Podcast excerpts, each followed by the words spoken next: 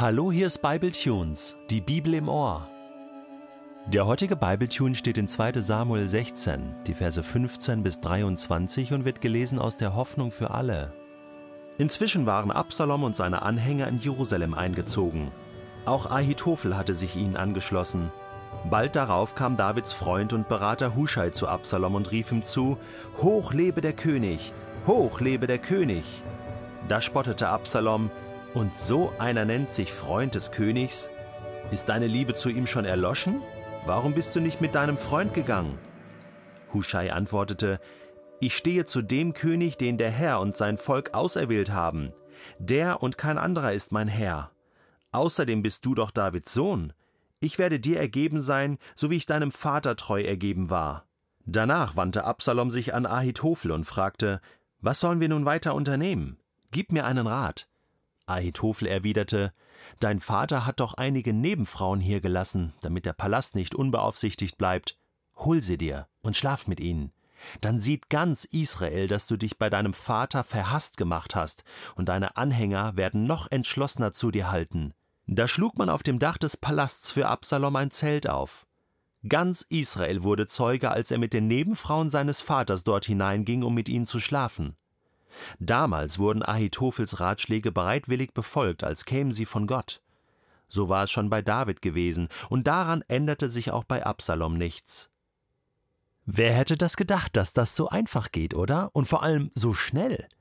Dabei hab ich noch gedacht, in Kapitel 12, ich blätter mal kurz zurück, da stand doch, ich, der Herr, sage dir, da spricht Gott durch Nathan zu David, Jemand aus deiner eigenen Familie wird dich ins Unglück stürzen. Ich selbst werde dafür sorgen. Du musst erleben, wie ein Mann, der dir sehr nahe steht, dir deine Frauen wegnimmt und in aller Öffentlichkeit mit ihnen schläft. Was du, David, heimlich getan hast, das lasse ich am helllichten Tag geschehen. Ganz Israel soll Zeuge sein. Und jetzt, ein paar Jahre später, war es schon geschehen.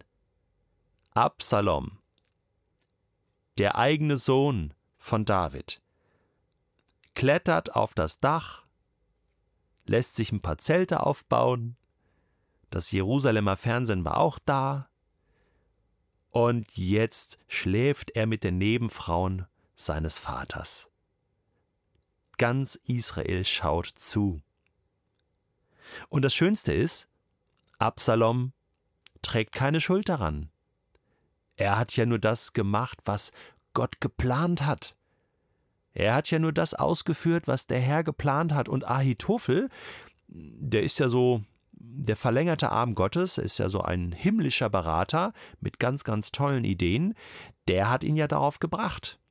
Also zur Not könnte Absalom auch sagen, hey, das war gar nicht meine eigene Idee. Ja, Ahitophel hat mir das gesagt, dass ich das machen soll. Ja? Deswegen habe ich es gemacht, habe da gar nicht länger drüber nachgedacht. Aber eigentlich hat er ja nur das erfüllt, was der Prophet Nathan vorausgesagt hat. Und Gott sagt ja hier, ich selbst werde dafür sorgen. Ja?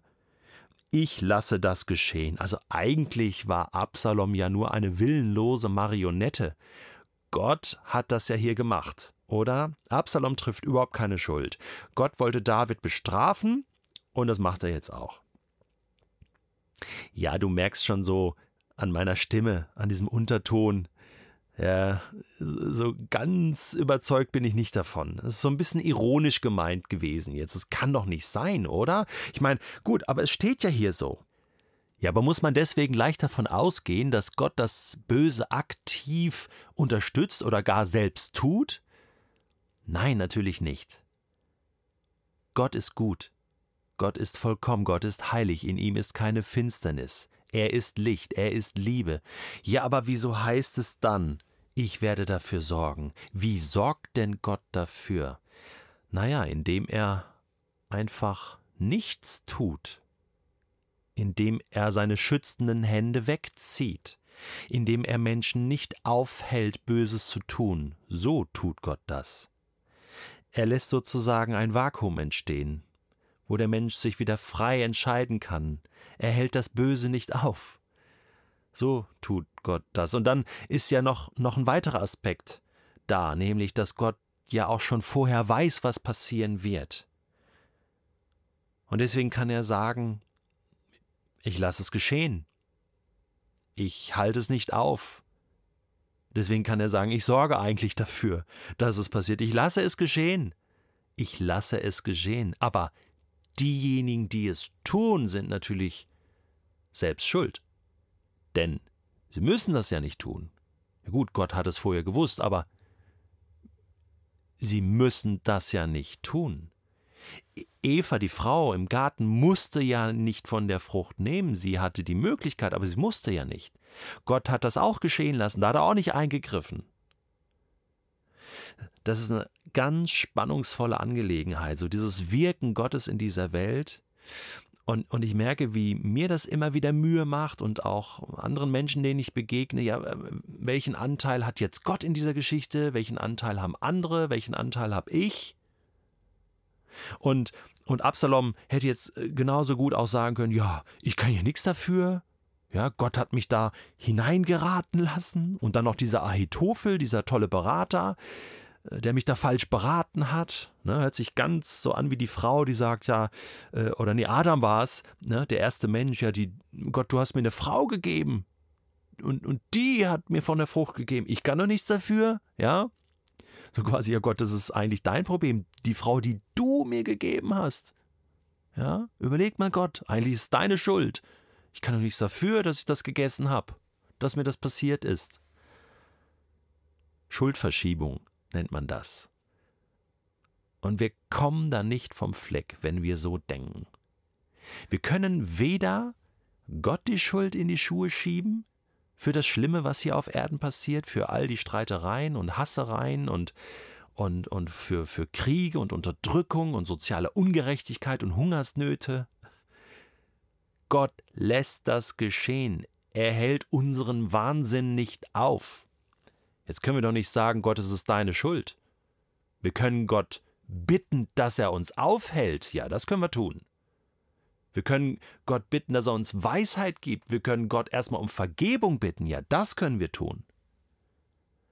Wir können aber auch nicht sagen, der Teufel ist an allem schuld, das Böse, wer auch immer das ist. Nein. Wir haben das Problem.